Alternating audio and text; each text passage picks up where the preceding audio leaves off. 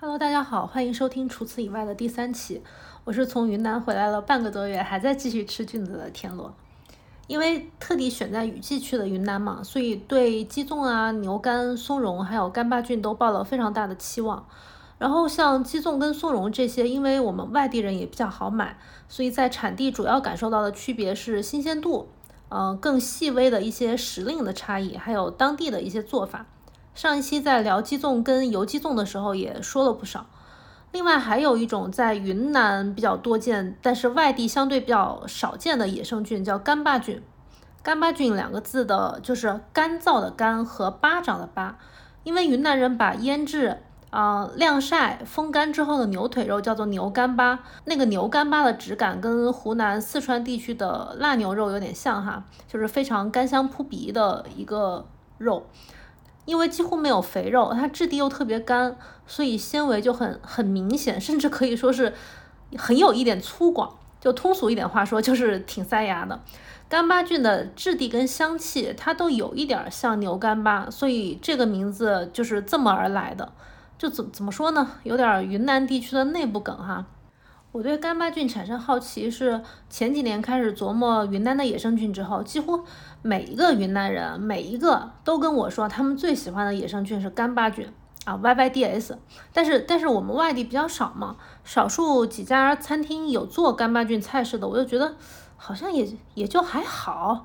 但是我我我也比较保守啊，我觉得这么多人夸的东西我不喜欢，那一定是我的问题，所以我到了产地 一定得再吃一下。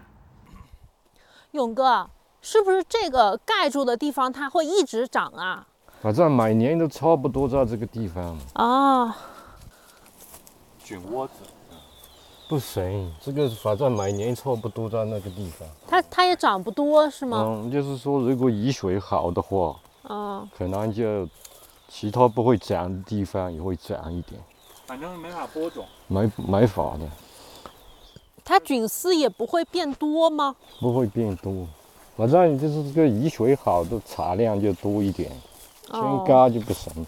上两个礼拜差不多干了半个月，小小的都死掉了。其实干巴菌的一直下雨，是吧？嗯。它不能说停太久。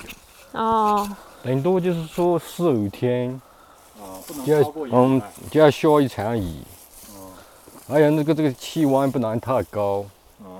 气温不能太高。像今年的话，就是说一层的话就是三十多度。就是一颗那个干巴菌从小的长到可以吃，大概要多久啊？雨水好的话，十二三天。十二三天。嗯。那雨水不好呢？雨水好的就不会长。就不长根本。哦。所以看天吃饭。对。我这个水管搞起来就是天太干的时候。加点水，嗯，浇一点，让它保住命。嗯。知了找了一座私人承包的山头，位置就在昆明附近的宜良县。山头上是一种叫做包山菌的形态的干巴菌，就是包山，它不是一个菌的种类，顾名思义是有人承包了这座山。然后我们去的时候就有点像采摘草莓或者樱桃一样，想采多少就采多少，又不用起特别早，也不用跟人抢。当然，就是因为太贵了，所以我们比较悠着，只采了大概三四朵开的比较好的，晚餐的时候吃。那里有一个就好看一点。哦，那一朵还挺大的，有点远。不大，还没长大。没长大。嗯，刚长出来。刚长出来吗？它是比较矮吗？我看挺大的呀，就是说它可能过几天可能长这么大。呃，怎么看出来的呢？它还没翻开嘛。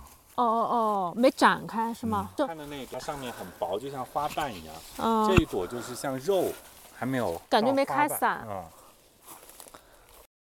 云南的野生菌之所以很珍贵，一个重要的原因就是现在很多种类还没有办法实现人工养殖。上一期我记得在聊完鸡枞之后，还有评论区朋友说，啊，是不是可以聊聊羊肚菌？羊肚菌就是近年来人工养殖比较成功的一种菌类。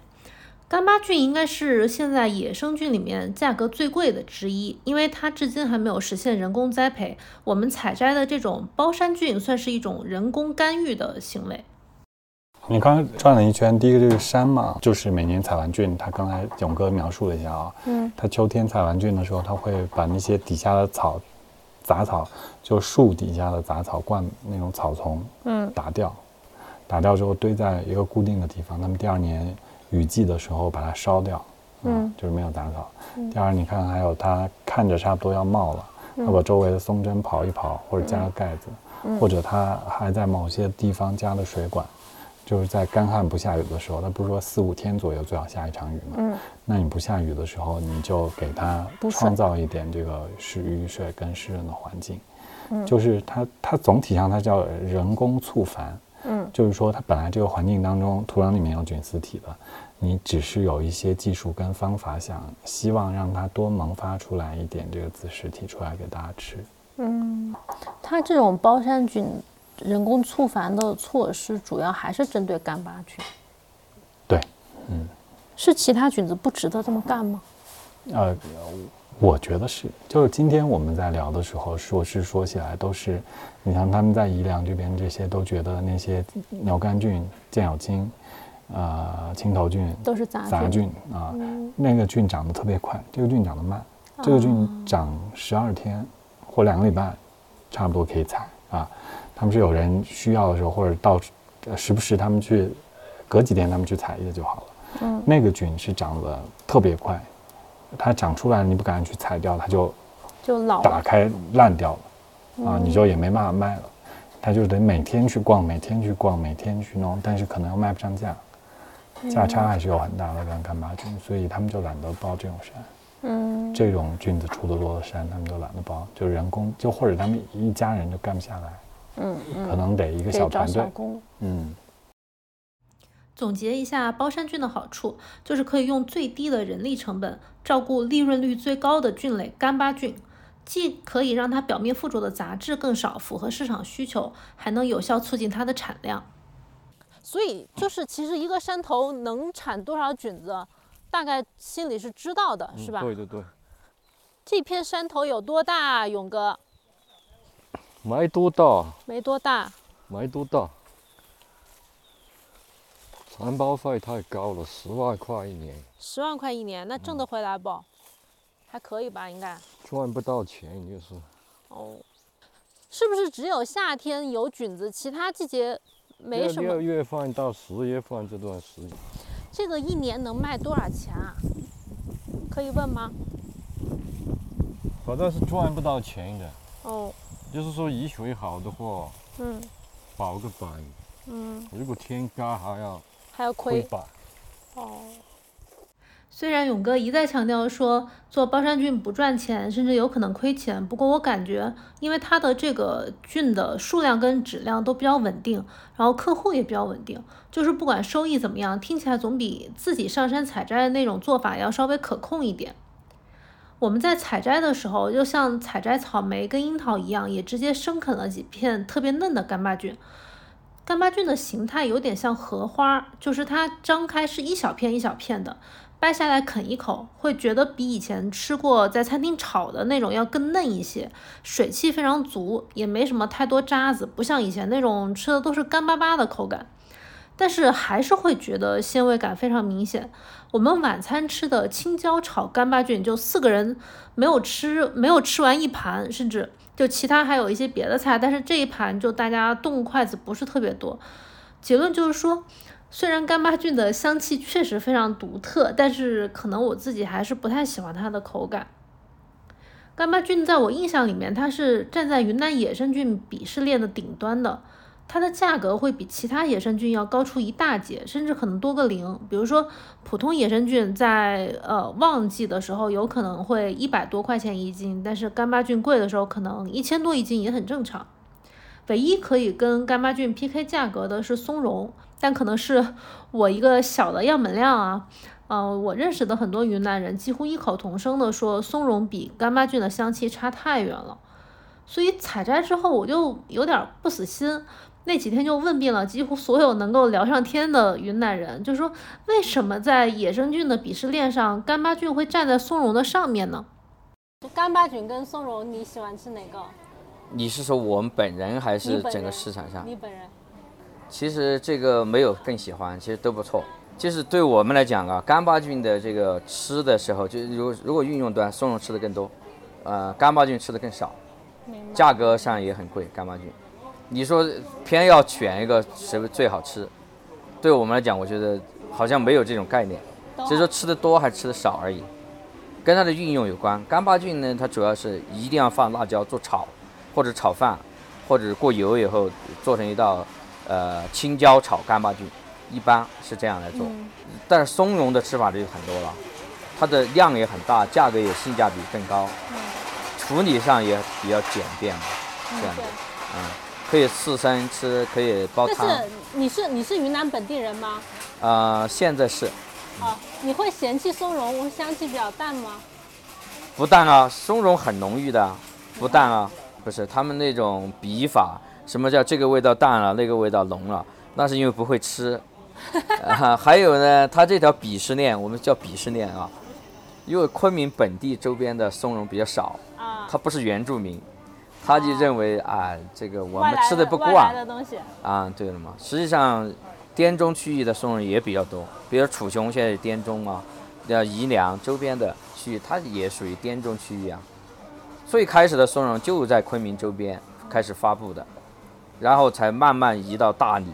呃，楚雄、大理，才到丽江，才到香格里拉，它是有一个过程的嘛。嗯。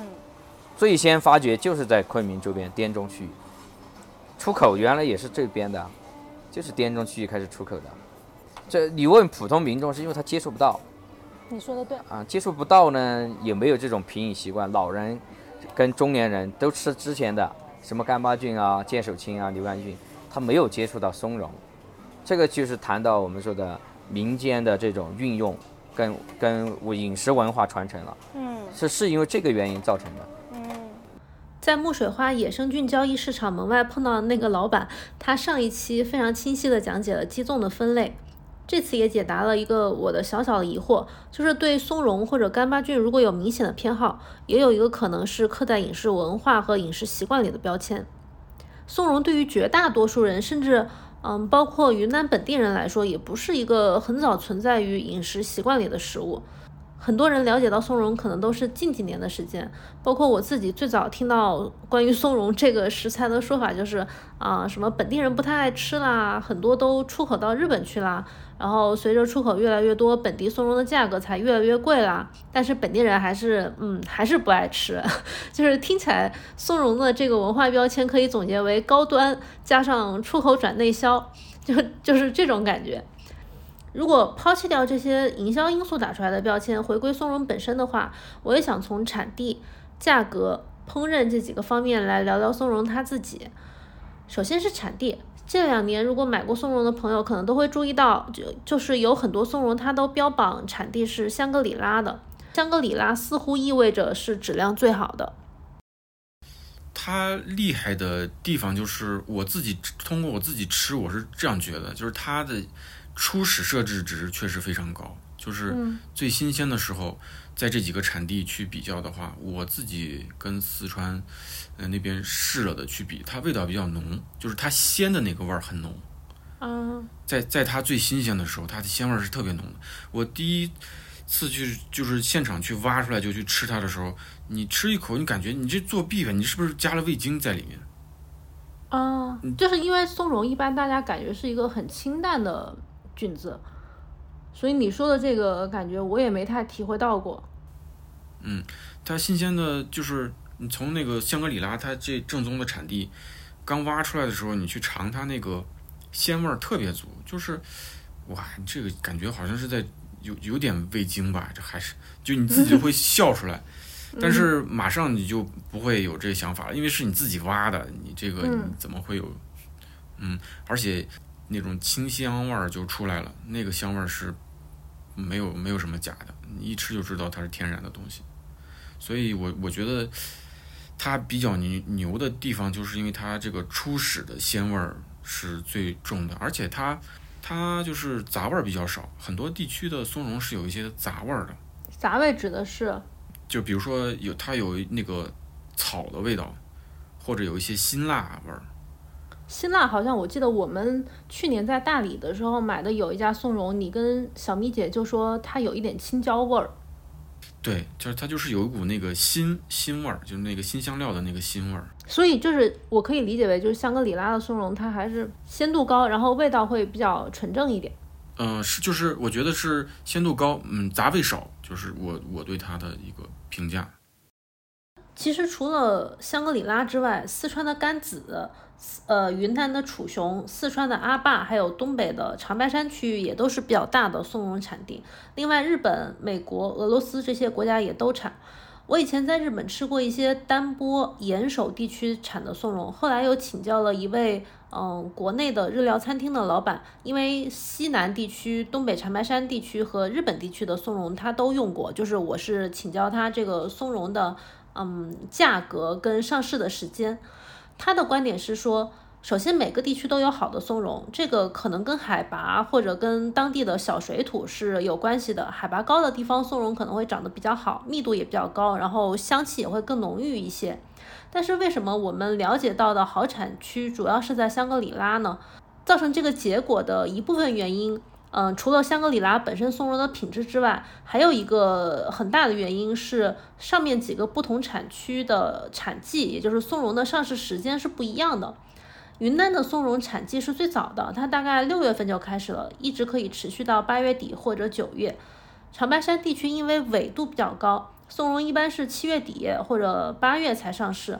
日本的可能会比长白山松茸的大量上市的时间再晚一点点，当然，当然这个时间不是特别绝对啊，肯定每年会有一点气候上的造成的细微的差异，但是大概是这样的一个参差的情况。然后价格方面，我也问了一些用过几个不同地区松茸的餐厅老板，当然每个地区它仍然是松茸价格是有巨大的差异，不过整体上来说，香格里拉的松茸。是普通不知名产地的一点五到两倍的价格，然后长白山地区的松茸可能跟香格里拉松茸的价格接近，有可能会略高一点点。日本的松茸如果进口到国内，那那个价格就会非常的夸张。当然，因为国内松茸产量本身就特别大，所以用到日本松茸的餐厅并不会特别多。但是这种参差上市的时间和价格差异会特别特别明显的影响市场。比如说，云南松茸跟长白山松茸的时间差太大了，餐厅要用的跟市场上要销售的云南松茸肯定就是一开始就占据了先机。尤其对于餐厅来说，它的新季度如果要换菜单，是要在呃季度初期，或者是可能是上个季度的末期就要定下来，因为它后面有一系列的这个推广和运营的工作。那那这个过程中就不太可能中途换供应商，你跟一个供应商合作时间越长越有利，而且你需要一早就把它确认下来。如果是在日本吃过松茸的朋友，可能会发现，嗯，在日本松茸基本上算是秋季的食材，九月、十月是旺季。日本松茸在刚上市的时候是初物，初就是初始的那个初，初物刚上市的时候非常贵，然后大规模上市之后价格会降下来很多。就是不管是云南松茸和日本松茸的这个时间差和价格差异，应该就是它大规模进行出口的一个主要的原因。那就是比如说我们外行人，或者是我直接买的，我其实没有办法判断松茸的产地，是吧？我只能听那个卖的人说它是哪儿产的，就是哪儿的。但我我印现在印象就是有个概念，说是香格里拉产的是最好的。那我如果没有办法。呃，完全靠我自己来判断这个产地的话，我能有什么主观的方法来判断它的好坏吗？呃，我觉得是这样，就是每个产地它都有好松茸，就是香格里拉它整体稍微只能说是稍微好好一点。呃，如果说是要去自己就是买家他来判断这个松茸好坏的话，产地很难从收到的一份包裹里看清楚，因为松茸在最新鲜的状态下，你很容易。就是通过自己一些经验、长期接触，分辨出它的产地。但如果这个松茸放的时间很久的话，就是行家其实都不太容易分辨出产地的。但是评价一个好松茸还是有几个硬性的指标。呃，尺寸我觉得不是最重要的，尺寸就是大家会分成那个三三厘米到五厘米一个档。同蓉。嗯，对，同蓉。然后五厘米到七厘米，七到九。九到十二，然后十二以上，还会有人分那个十五以上或者二十以上这种。嗯，这个尺寸不是最重要的，最重要的呢是看这个松茸的饱满程度，就是它分为一级、二级和三级。三级就是我们平时说的已经完全开花的，一级就是纯粹的孤朵，就是上上面跟下边基本是一样大的，上面稍稍大一点。嗯，然后二二级就是你已经明显的看见它戴着一个帽子了，但是这个它那个褶还是连着的，就是伞没有打开。嗯，你比如说出口的话，一般，嗯，一级菌为主，但是出口都是一级和二级菌，二级菌是在一块儿的，就是因为纯的一级菌，一级菌太太少了，而且如果你要纯粹是一级菌的话，价格会非常的高。但是它在这个运输的过程中，它那个菌帽还会再继续再张开一点吗？会会张开一点儿，但是张开的程度不会很夸张。比比如说你这个寄出去的是一个二级菌，嗯，它可能它可能会走到那个二点五级，但是不可能说是你寄出的是二级，它到三级啊。啊，明白明白。就是，那你觉得这个好坏，就是一级是绝对的好吗？不是，一级它是，但是一级菌它口感是那种嫩。嗯，它是很适合做刺身，对，很很嫩，但是香气上是越往大里香气越越重的。嗯，我举个例子，就是你比如说上山你去挖松茸的话，嗯，嗯，那种同茸或者一级菌、二级菌，你是闻不到它的。但是三级菌或者已经全开花这种松茸，你走在森林里的树林里的时候，你不用去看见它，你第一个是先是闻到它的。那个香气就是已经可以很远的距离你就闻到它了。因为国内它感觉大家还是比较买单没有开伞的那个松茸，因为我我知道日本那边它会有一些餐厅会专门找那种开伞的松茸来烤，就是烤的话它那个香气在炭火加持一下就会特别特别的明显，但是可能缺点就是因为长老了嘛，纤维会稍微重一点。嗯，没错，就是是这样。我觉得就是一级菌和二级菌都是很好的菌子。其实一级和二级差异不会非常大，除非说，嗯，你在感呃感官上和那个口感上有非常高的追求。那七到九厘米以下的一级菌口感是就是最嫩、最弹的。嗯，香气上来讲的话，就是一级、二级菌都已经很好了。三级菌市场上很少卖了，很多餐厅会选三级菌。三级菌味道比较浓，因为嗯。那它咋做呢？呃，它就是炒肉啊，跟或者火腿，就是其他的一些菜或者那个汤锅里会用到。哦，就是反正把它就是糟蹋着用，糟践着用，这种感觉是吧？对，嗯，本地人会说这个这个三级菌就是属于菜菌嘛，就是当菜吃。哦，就是便便宜了。明白。叫它菜菌，嗯。然后晒干片也会用到三级菌。哦，我我懂了，就是晒成那种松茸干儿。嗯嗯。它有那种长得特别大的菌子，就是十二厘米或者十五厘米以上的。因为其实如果是它正常采摘的话，我觉得桐茸现在是不太允许被采摘，是吧？现在桐茸都是，你比如香格里拉和甘孜那边都是，呃，禁止采采挖的，就是你必须是五厘米及以上。那其实五到九厘米这个档次，它就已经可以采摘来卖钱了。怎么可能会就是让它长到十二到十五厘米这个区间呢？这是有人工干预吗？这个没有人工干预，它其实有些，呃，因为林子林地里面它那个腐殖质特别厚嘛，特别厚的时候，它那个松茸的菌丝在地底下又埋得特别深，所以它必须是得长那么高，它才能从土里冒出来。哦，所以它其实是底下深，而不是冒出来的高。对，它底下都在埋在那个腐殖质层和那个树叶下面的，嗯，因为它出了地面之后，它就是奔着那个开伞去的，它要繁殖嘛。哦，所以它其实松茸长出来都是一个，就是嗯没有太开伞的状态，冒个在土壤上冒个尖尖，然后这个时候我挖，我可能挖到它是几厘米就是几厘米，完全看它在底下长得有多深，这个意思是吧？对。对，就是看你什么时候来挖这个松茸。它，我举个例子啊，这个例子例子不一定恰当。就是比如说，它那个菌丝距离地表有五厘米，那它五厘米的时候，它还会是那个就是没有开伞的一级菌，就是上下一般大。它冒出地面了之后，它只要是接触到一点地面，然后就会有一些变化，就会就会它就想开了。嗯，对，它想开了。之前它想不开。所以其实和咱们上一期聊鸡枞的结论很像。嗯，松茸虽然比鸡枞的商品化运作体系更完整，它自己有了规范的级别和尺寸作为销售标准，但是。在吃的时候，我们还是没有必要拘泥于越大越好，或者级别越高越好。跟鸡枞类似，开伞的松茸香气就更浓，但是纤维会稍微老一些。但是没开伞的松茸呢，香气淡一点，可是口感就会更嫩。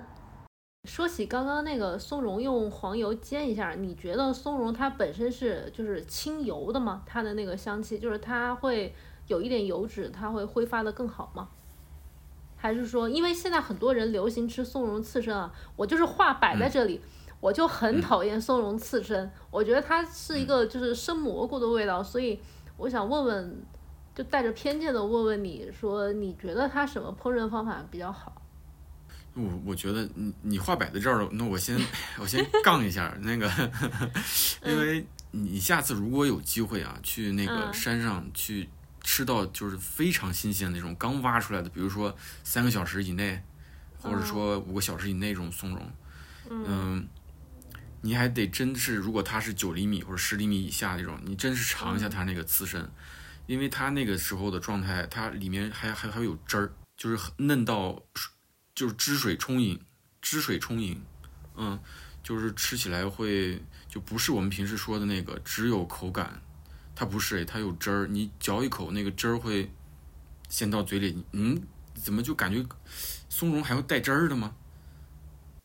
那会儿你就觉得松茸刺身是可以。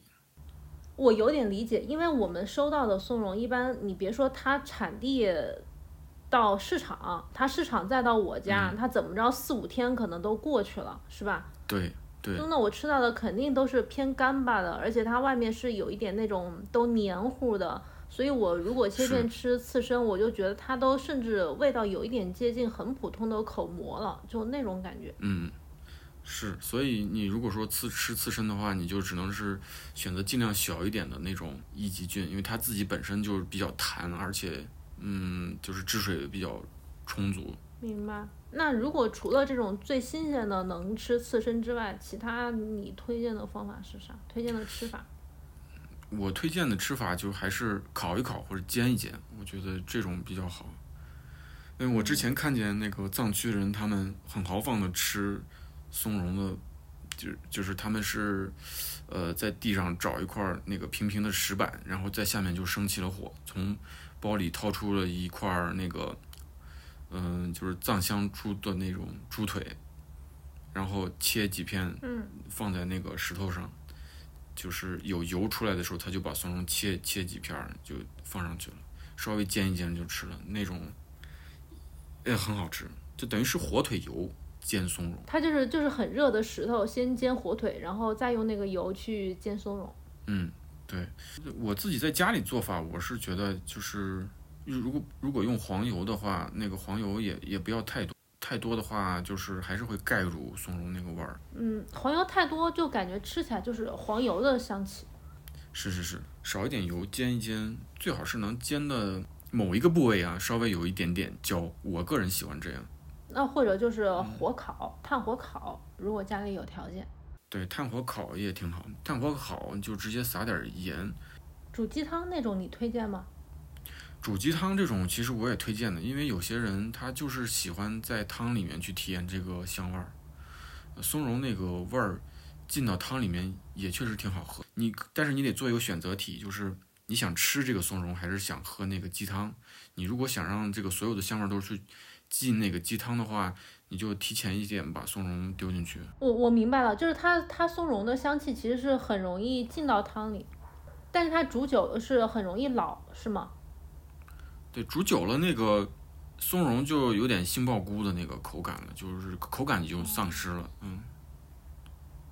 这一期除此以外，之所以把干巴菌和松茸放在一起聊，一来是觉得它们的价格是同级别的，都是绝对意义上的高端食材，而且因为它们俩经常被相提并论。但是实际上从食材层面的特点来看，这俩食材几乎每一点都是截然相反的。口感上来说，嗯，干巴菌的口感是偏硬、偏干、偏柴的，然后松茸是嫩的、多汁的。香气上来说，干巴菌的香气非常浓烈，松茸走的是清淡清雅的这个路线。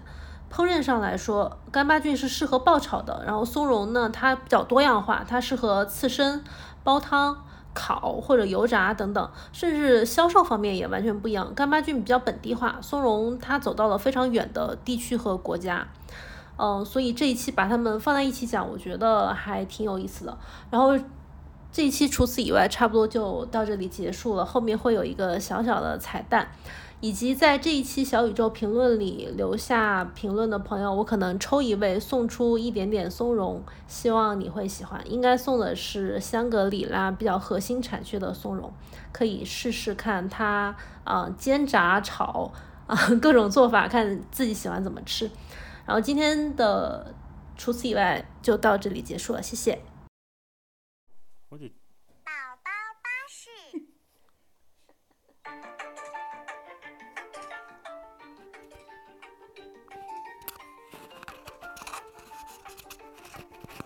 哪个？蘑菇的小姑娘背着一个大竹筐，清晨光着小脚丫，山里和山。蘑菇最多。多得像那些数不清，他采的蘑菇最大，大得像那小伞装满筐。塞罗罗罗罗罗罗罗罗，塞罗罗罗罗罗罗里的塞罗罗里塞，塞罗罗罗罗罗罗里塞罗里塞，塞罗罗罗塞罗罗罗塞罗罗罗塞罗罗里塞罗罗里塞。谁？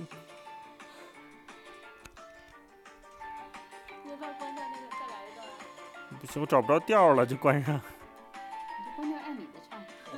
谁不知山里的蘑菇香，他却不肯尝一尝。攒到赶集的那一天，快快背到石级上，换上一把小镰刀，再换上几块棒棒糖，和那小伙伴一一起，把劳动的幸福来分享。サイロロロロロリサイロリサイサイロロロロロリサイロリサイサイロロロサイロロロサイロロリサイロロリサイロリサイロリロリロリロリサイロサイ